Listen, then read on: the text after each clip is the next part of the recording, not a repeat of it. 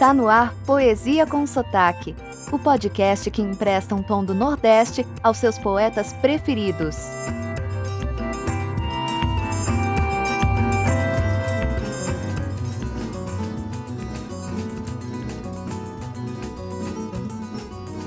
Oi, tudo bem? Aqui Miguel Arruda e esse é o seu Poesia com Sotaque. Lá no início do programa, nos idos de 2022, faz um bom tempo, não é mesmo?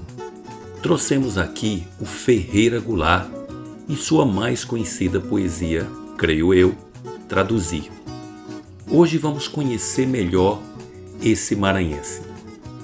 José de Ribamar, ou Ferreira Goulart, nasceu em São Luís, a belíssima capital do Maranhão, em 1930. Sua infância foi típica de qualquer criança de classe média. Estudava, brincava na rua, jogava bola e gostava de pescar no rio Bacanga. Sempre gostou muito de poesia. No início da sua juventude, frequentava os bares da Praça João Lisboa e o Grêmio Lítero Recreativo, onde aos domingos havia leitura de poemas. Que legal, né? Pena que hoje essas coisas não existam mais. Creio que se os jovens tivessem um pouco mais de exposição à poesia, o mundo seria melhor. Bom, vamos voltar ao Goulart.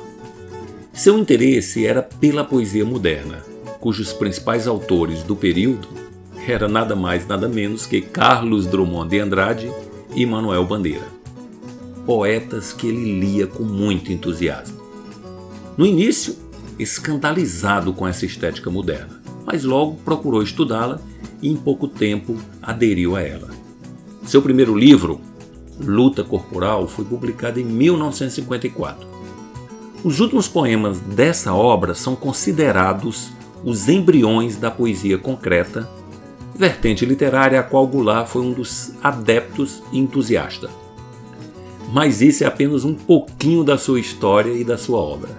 Na próxima vez que Goulart voltar aqui, falaremos da sua luta política e da sua maior obra, Poema Sujo. Escolhemos para dizer dois pequenos poemas do Goulart. Pequenos, obviamente, considerando a quantidade de estrofes, de versos, não na sua grandeza enquanto poema essas, é, esses poemas são verdadeiramente gigantes, na minha opinião. Cantiga para não morrer e Como dois e dois são quatro. Cantiga para não morrer é um dos poucos poemas de amor de Ferreira Goulart, que costuma ter uma lírica mais voltada para as questões sociais e coletivas. O poeta, ou você leitor, encontra-se entregue a uma sensação de enamoramento provocada pela moça branca de neve. Não ficamos sabendo mais nada dessa mulher além da cor da sua pele. A descrição do poeta se foca mais no afeto do que propriamente no alvo do seu amor. Ao contrário de grande parte dos poemas que tecem uma declaração, esse não se foca no encontro, mas sim no momento em que a amada decide partir. O apaixonado sem saber bem como reagir diante dessa situação, apenas pede e pede muito que ela o leve consigo de alguma forma. Eu acho esse poema simplesmente perfeito. E você? A outra poesia, Como Dois e Dois São Quatro, é um poema com um tom social e político, como a grande maioria ou enorme parcela da, da obra de Goulart.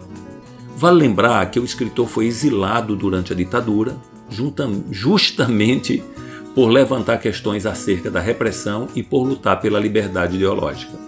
Contestador e provocador, querendo saber os limites da liberdade e os constrangimentos da vida em sociedade, assim se compõe como dois e dois são quatro.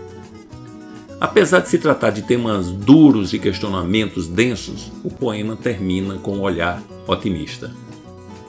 Vamos ouvi-las?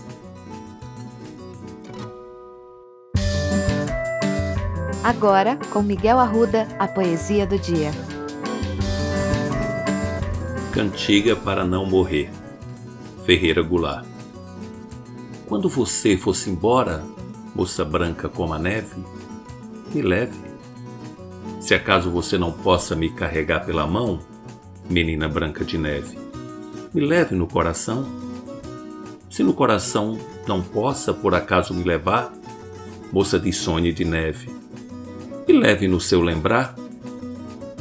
E se aí também não possa, por tanta coisa que leve, já vive em seu pensamento, menina branca de neve, me leve no esquecimento. Como dois e dois são quatro. Ferreira Goulart. Como dois e dois são quatro, sei que a vida vale a pena, embora o pão seja caro e a liberdade pequena. Como teus olhos são claros e a tua pele morena. Como é azul o oceano e a lagoa serena. Como um tempo de alegria por trás do terror me acena, e a noite carrega o dia no seu colo de açucena. Sei que dois e dois são quatro. Sei que a vida vale a pena, mesmo que o pão seja caro e a liberdade pequena.